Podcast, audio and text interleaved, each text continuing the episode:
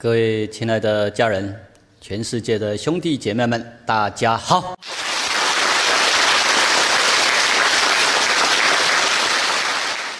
我们继续来研习《道德经》的智慧，来继续向老祖宗挖智慧珍宝，哦，真的非常的珍贵，而且很实用，希望大家能够学到真正的智慧。应用在我们的生活、日常工作之中。现在，请大家一起来研习十五章。这一章讲的就是得道行道之人的足迹。啊，这一章它是一种描述叙述，所以这一章呃比较容易了解。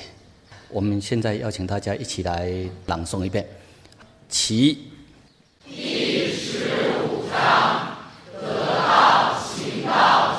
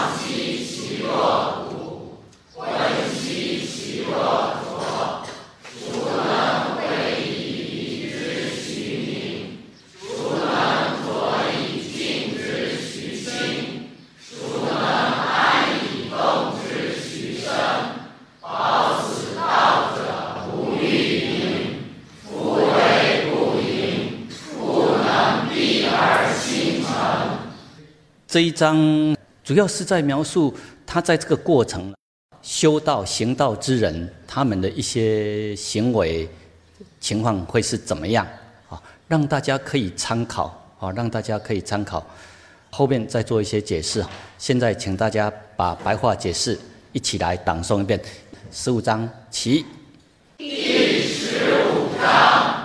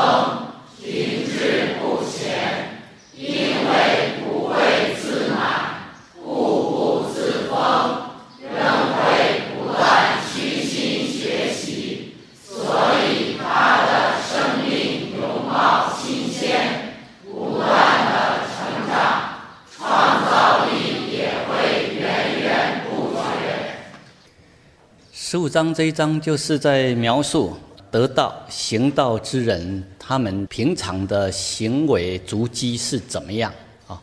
因为一般人对于修道得道有很多错误的观念，一般人的认知里面有很多是错误的观念，包括对什么是有智慧、有道之人、高等智慧之人，一般人所理解的往往是不太正确的，因为一般人大部分都是从外表来看，从外表来看，很少能够穿透外表看到它的内涵、本质、智慧。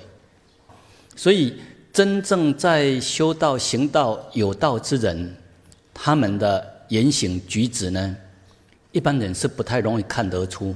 如果照他们所体到悟道自然展现流露的话，反而一般人会有更多的攻击批判，因为一般人不太容易了解他们，所以才会有这一种欲兮若东涉川，犹兮若未适林。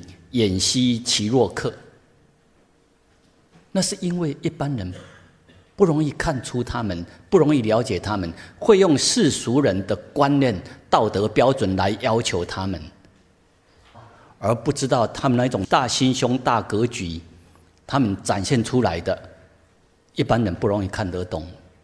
我们现在来看一下洛阳，老子在当官的时候是周朝的国都。就是现在的洛阳，所以现在洛阳这边呢，有留下老子的纪念馆，在老子纪念馆旁边有树立老子骑牛的铜像，有这些像。问题是，很少人去重视它，很少人看到看懂这一位大智慧者，他的外表是这么的朴素。他骑着的是牛，啊，也不是马。一般人认为这个是农夫啊，这个是呃那个牧牛的小孩啊，或是一般的农民啊。所以一般人不会觉得说骑在牛上的是一位地球上的大智慧者，不容易看到，因为众生不了解他，所以就不会尊重他，不会尊敬他。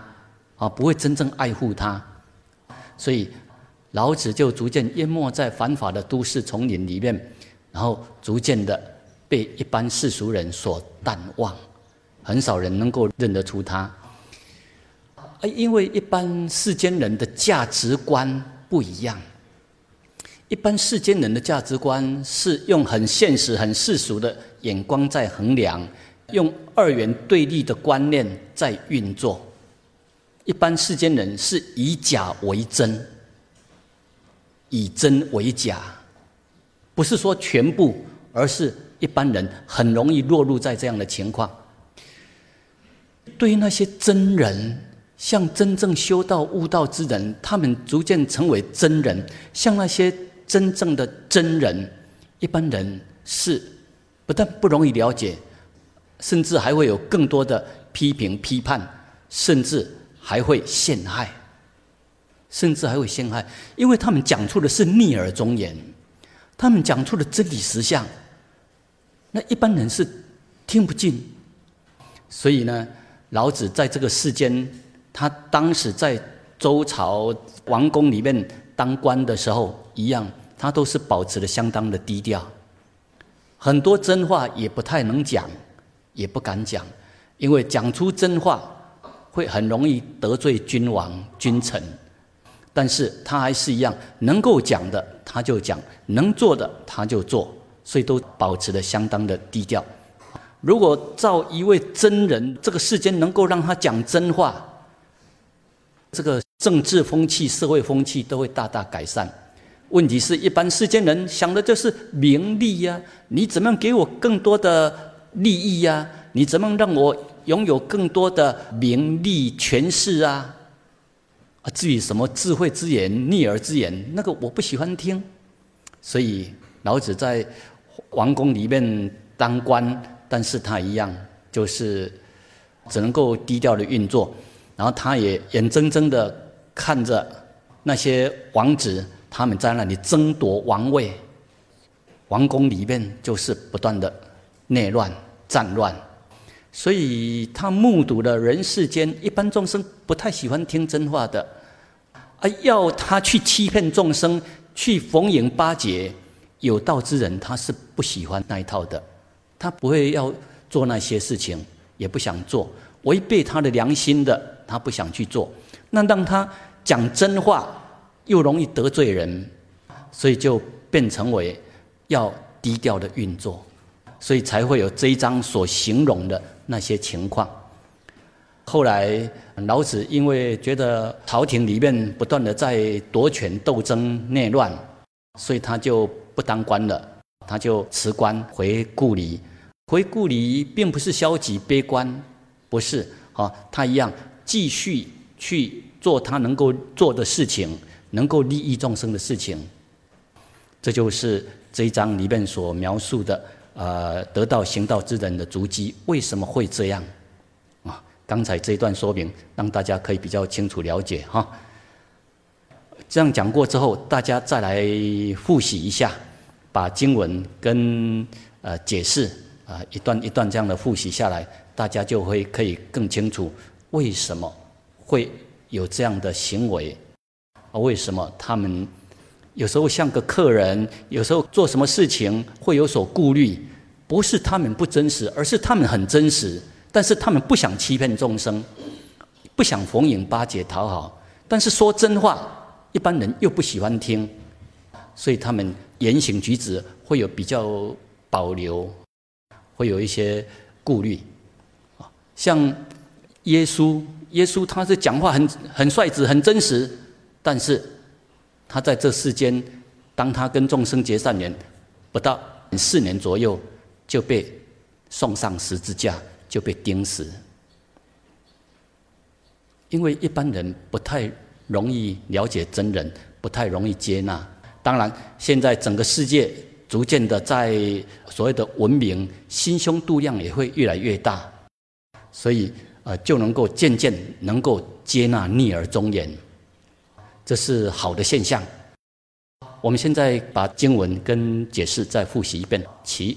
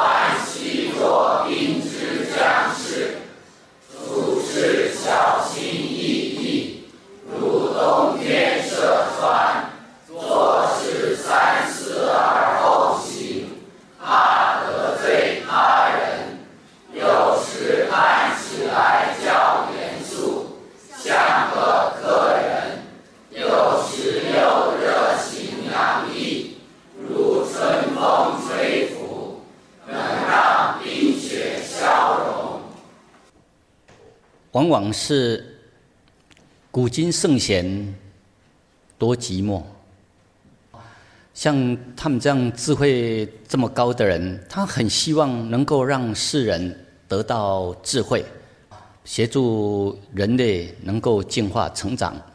可是，一般人就是不太容易听得进，要的是名利，他又不想欺骗众生，所以就变成只能够跟有缘人来互动。来分享。后来，当他要退隐的时候，到函谷关有这样的因缘，因为县令邀请，允许邀请他来著作《道德经》，然后后边再加上解释嘛。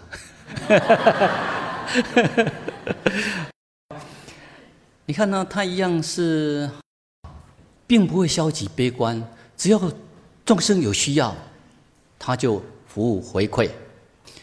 所以一样，像这样的人，他们都是很敦厚的，很真诚真心的。我们继续念下来，起。敦兮其若苦，放兮其若谷，温兮其若浊。品性敦厚诚信，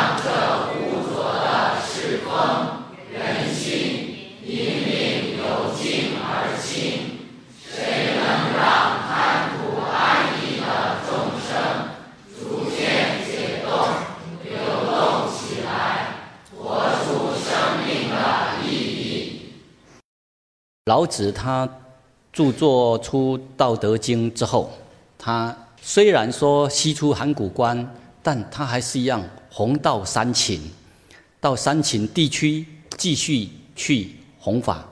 西出函谷关过去之后，就是秦国，也就是现在的陕西的地区。所以现在陕西地区也有不少老子留下来的遗迹，包括他在那边啊说法弘道的足迹都有。继续把最后这一段一起朗诵一遍，起。好此道者，不欲盈，夫为不盈，不能逼而心诚。有道得道之人，不会自满，步步自封，停滞不前。因为不会自满，步步自封，仍会不断虚心学习，所以他的生命永葆新鲜，不断的成长，创造力也会源源不绝。大大家好好体会这一点哈。保此道者，不欲盈，夫为不盈，故能避而心诚。有的人都认为他已经得到了，他已经怎么样了，然后就从此开始很傲慢。那些都是错误的观念之见。啊，有的人就认为哦，他已经得到了，已经成道了，那大势已毕了，再来呢，他就只是收信徒、搞名利。但是真正的得道之人，他不会那一种自傲自满，他还是会一样虚心的学习。虚心的学习，这时候他所学的就是能够利益众生的事情，也就是世间法方面，他可以多学一些，然后可以跟各方面的人来结善缘，也就是多学一些方便法。他的生命一样啊，继续在学习新的，对于宇宙的大道理、宇宙的真理实相，因为这是很深很玄的，还是一样，他就像一个天真无邪的小孩子，还是一样不断的在虚心的观看宇宙的奥妙、宇宙的真理，并不是说他已经大彻大悟了，然后他就什么都不用学了。如果这样的话，你会自满。你的生命就会封闭，就会停滞，就好像你的生命这个水呢，它就没有进出了。这个湖水没有进出，就会怎么样？就成为死水，发脏发臭。所以，真正得道、悟道、行道之人，他的生命是一个敞开的，所以他生命一样都是让法界、大自然、道川流而过，不断的川流，而道给我们的都是新鲜的好奇，都是很新鲜的。你只要是一个开放的心，你的生命每天你都会有新的发现，你的生命都会是很新鲜、很活泼，不是说。成道之后，那就变成很无聊。什么事情那个都已经看过了，什么事情这个都知道了，那就变成很无聊，无聊死了。不是这样，他的生命，他是一个无限的胸襟，然后他观看宇宙的奥妙。每天那些云都是千奇万变，哇！你会欣赏，你会觉得大自然太奥妙了。他的生命都维持很新鲜。所以，如果你觉得你看出去看什么都觉得啊，这个我看过了啊，这个没什么啊，这个很无聊，这个没什么好看，要知道，那就是你的生命封闭的、老化了、僵化了。要把心打开，维持一颗新鲜活泼的生命。这时候，你每天你的生命都是在成长。前几天有播放一颗龙柏，已经活了四千年了。它有没有停止成长？还是一样啊！每天在吸收大自然的礼物能量，每天都在成长。如果他停止成长，就会怎么样？就死掉了。所以都是一个新鲜的生命。这一章跟大家分享到这里。现在再来，我们要看第十六章。现在来研习《道德经》第十六章。这一章有两个很重要的重点，用一些时间来跟大家分享。因为《道德经》的文字很精简，但里面都含藏宇宙的真理、高等的智慧，所以我们要把这些文字里面所含藏的真理呢，要把它解析开来，把那些密码。你看到的这些文字，它只是一个密码，它里面含有很深的真理。我们这一节跟下一节用多一些时间来把这一章里面的密码解开来，把里面的深意把它解开来，让大家可以分享到：哦，原来这一章是在讲宇宙的真理，在叙述宇宙的规律、宇宙律。大自然的运转法则，宇宙的规律，这一章就是在描述。那你怎么样读懂它呢？老子会告诉我们方法。我们开始来研习。起第十六章，老子的修行悟道之心法，知其极，守静笃，万物并作。无以观复，服务芸芸，各复归其根。归根曰静，是谓复命。复命曰长，知常曰明。不知常，妄作凶。知常容，容乃公，公乃全，全乃天，天乃道。道乃久，莫生不殆。这一章的前半段是在告诉我们要具备怎么样的心态，我们才能够读懂无字天书，才能够读懂大自然的启示。而这一章是要让我们去读懂宇宙的规律，叫做宇宙律，也就是大自然的法则。下面。第二段所讲的就是大自然的运转法则、宇宙的规律，一般人不太容易了解。老子清楚的看出，又用很精准、很精简的语言文字把它描述出来。我们现在来解开来，现在来分享，邀请大家把白话解释一起朗诵一遍，后边我们再一一来解开。其第十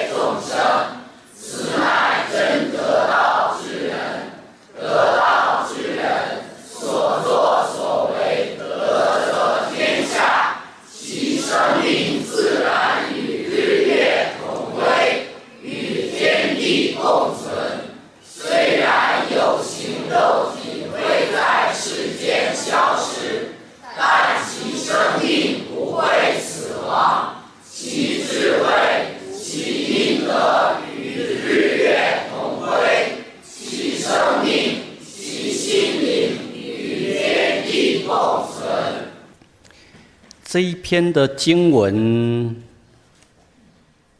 每一句都很深，都很重要。这是在告诉我们宇宙大自然的运转法则，宇宙的规律是什么？明或不明，就是你对宇宙的运转法则，你到底清楚或不清楚，明白或不明白？那个不是修不修的问题，不是信不信的问题，而是你明白或不明白。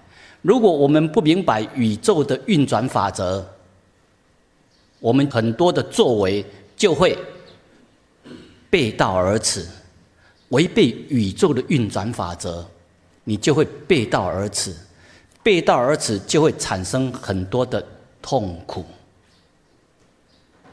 所以这一章是让我们了解我们的痛苦来自哪里。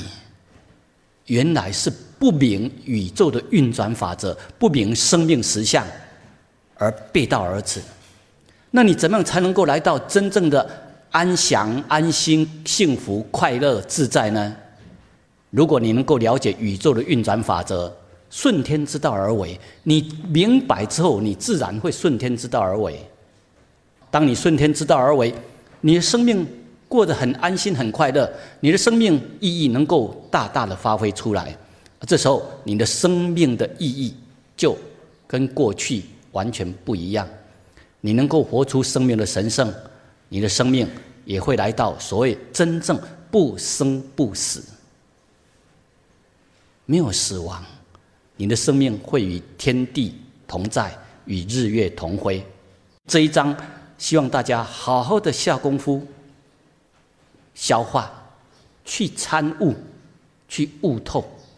如果你能够真正好好去体悟，你就会见贤思齐，你就会练习的去做。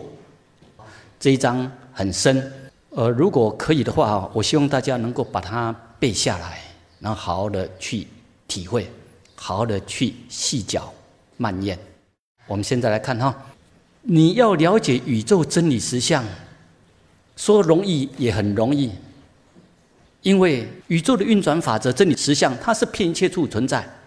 而问题是，为什么一般人会有那么多的痛苦？为什么一般人会很多的背道而驰？为什么一般人读不懂，然后读不懂又不知道？这是因为一般人都习惯性。用自我、用大脑在思维，好好体会哈。一般人都习惯用自我、用积累过来的观念之见，用大脑在思维、在推理、在运作，都是在那个用小我去理解，用有限的理解力，用偏颇局限的理解力要去理解，要去看。或是习性的一直的往前冲冲冲，停不下来，因为他否定眼前的一切，他被灌输的观念，理想目标是在遥远的未来，理想的目标是在他方世界，所以他就变成否定眼前的一切。像这样，他真的再修再久，他都看不懂真正的实相。因为真正的真理实相是在眼前，骗一切处。你生命所到的地方，不管任何地方、任何时空，你生命所到的地方，真理实相完全没有掩藏，没有包装，没有说藏起来不让你看，从来没有这样。你生命所存在的地方，到处都是道的显现，真理实相的显现。宇宙法则的显现，问题就是一般人因为被灌输很多错误的观念，用他过去积累下来的观念，就是否定他、排斥他，所以你你怎么会看得懂？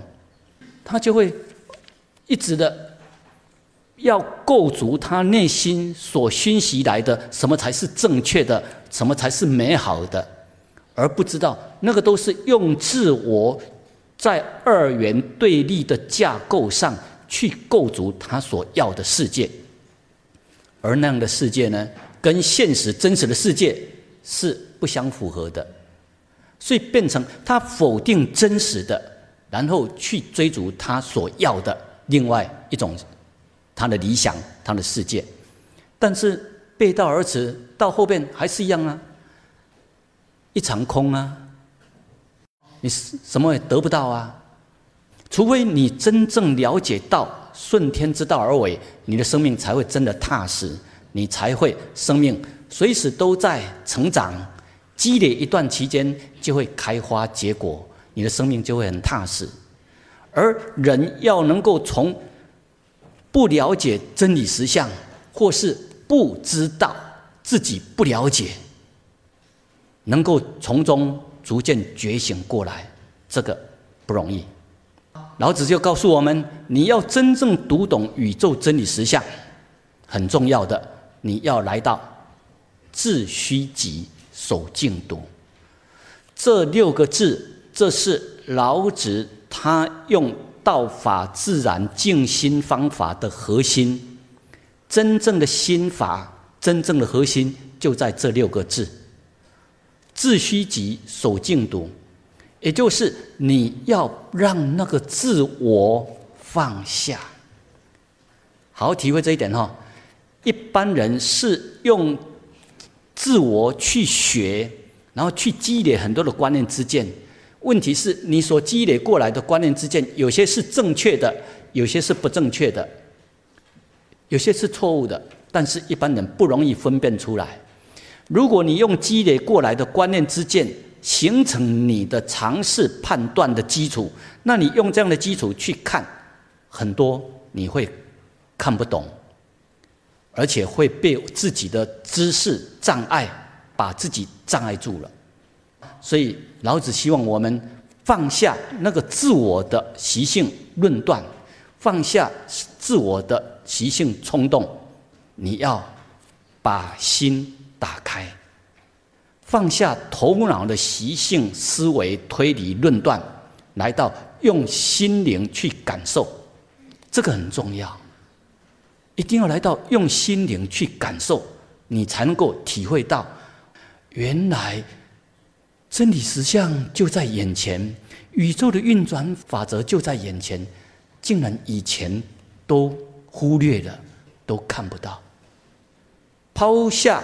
我们习性的论断，放下那些陈旧的包袱，来到用一颗清净、新鲜的心，不带成见的心，很新鲜的生命，很新鲜的心灵，要用心灵来体会，用生命来体会，扣住我这个生命要存在。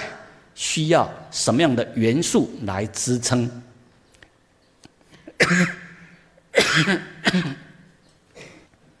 讲到这里，你看就突然咳，因为有呛到，那突然咳，然后会告诉我们的生命，我们的生命需要什么来滋润？你们很聪明，真的，我们的生命需要水来滋润。当你用生命去体会，你才知道，哇，原来水对我们生命的重要，不是我们过去所理解的这样啊。过去往往是忽略了它，认为那是理所当然，那个没什么。错了，没什么的当下，你习以为常，忽略的，却都是蕴藏宇宙无上真理，蕴藏宇宙的奥妙。所以，真的要用生命来体会，来到不带成见，自虚己，守静笃，心要能够静下来。如果你心静不下来，你没办法来到用心灵去体会。心静不下来，那都是在冲动，都是在用自我、用大脑在推理、在运作。你没办法用心灵，你没办法用心灵来。体会的话，你就没办法所谓的深入的体悟，就没办法开智慧。你要开智慧，一定要用心灵来体悟啊！要心能够静得下来。当你能够自虚己守静笃，你就可以哦，万物并作，无以观复，你就能够渐渐的读懂无字天书，读懂大自然的启示，读懂大自然的奥妙。像这些人呢，他们是旅游团的观光客。通常旅游团他们都是像赶鸭子这样哈，来到一个景点，这里你们赶快看看，然后好了二三十分钟啊，你们看一下，去买个东西，尿尿一下，又走了。你能够从中去深入看到什么吗？所以都是走马看花的看一下。像这样的话，你很难体会到宇宙的真理、生命的实相。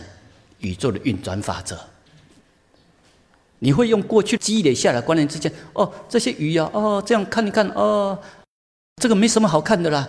虽然有漂亮，但是漂亮一下而已啦，啊，再多看几眼就厌腻了，这个没什么好看的，看几眼就走了，真的又一直错失掉很多的机会。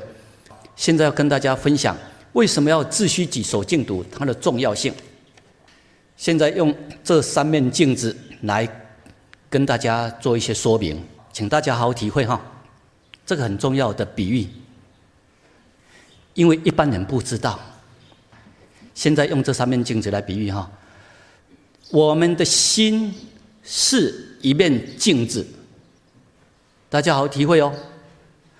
我们在洗澡啦，或是要化妆、穿衣服，我们要有镜子让我们看。那是外面的镜子，但是要知道，我们每个人，你的心就是一面镜子，你的心每天都在照外境，你看到的一切人事物，你看到什么，你感觉到什么，你知道什么，你在下论断，要知道，那都是你这一面心境去看到。然后在你的心境里面反映出来，所以要知道，我们的心就是一面无形的镜子。这三面镜子，它做一些说明。第一面最左边的这一面镜子，这代表这一面镜子呢是凹凹凸凸的镜子，又脏，充满很多的污垢。这是第一面镜子代表的情况。第二面镜子代表哦，有在反观，有慢慢在净化自己的身心，他动作各方面也比较慢下来了，也比较谦虚的，比较客气的，比较有保留保守，这是在进化的过程。第二面镜子呢，它的凹凸的情况就比较没那么严重，污垢也比较没那么严重了，这是第二面镜子。那第三面镜子呢？这个是代表。一个人的心灵来到恢复了，就像道给我们的清净、淳朴、真实的情况，它是很清净的、很单纯的，没有污染、没有污染的镜子。最右边这一面镜子代表这是没有污染的镜子，很清净、很新鲜。那。这样污染、凹凸程度不同的镜子，它们在照射万物，在反映万物，会有什么样的差别？有一只兔子跑到这三面镜子前面，这三面镜子就好像三种人呐，跑到三种人，跑到他们前面来让他们看，同样的兔子，在这三种人。的心境里面反映出来的会不会相同？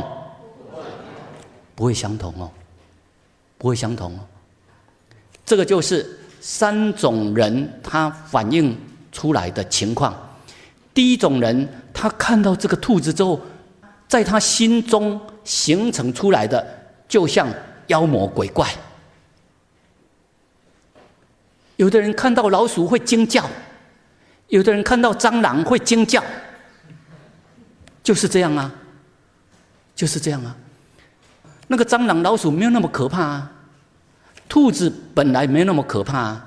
但是在这样的心境的情况之下，它造出来的兔子是像妖魔鬼怪，而中间的这个镜子反射出来呢，他可以看到是个兔子，但是他觉得那个兔子是很凶猛的，会咬人的，会伤人的，还是个猛兽。第二面镜子，他可以看到它是个动物，但是还是很凶猛的。这个情况跟兔子的实相有没有相同？还是不相同哦，还是有很大落差哦。第三面镜子是一个清净无染的镜子，这个就是老子所讲的，来到真正的自虚己守静笃，真正清净的心灵。这时候，因为他不带成见，心灵很清净。所以，它才能够如实的反映、照射出万事万物的它的本来的状态。你是一只可爱的兔宝宝，在我的心境里面照射出来的就是可爱的兔宝宝。来，大家好体会哈，不同的心境对同一个人事物，不同的心境。反映出来，你照射出来的就是不一样的结果。大自然真理实相一样啊。我们能不能真正了解，就在看我们的心是污染的还是清净的。所以不要去怪外境，很重要的要回来净化我们这一面心境。这就是。你要了解宇宙真理实相很重要，要练习做到自虚己守净土。如果你能够真的这样去做，你就能够哇，原来大自然这么奥妙啊！宇宙法则原来是这样啊！那你就能够进一步体道、悟道、行道，练习把宇宙的法则，包括把我们生命潜能逐渐的开发出来。这时候，你的生命品质会跟过去都不一样。好，这一节讲到这里，祝福大家啊！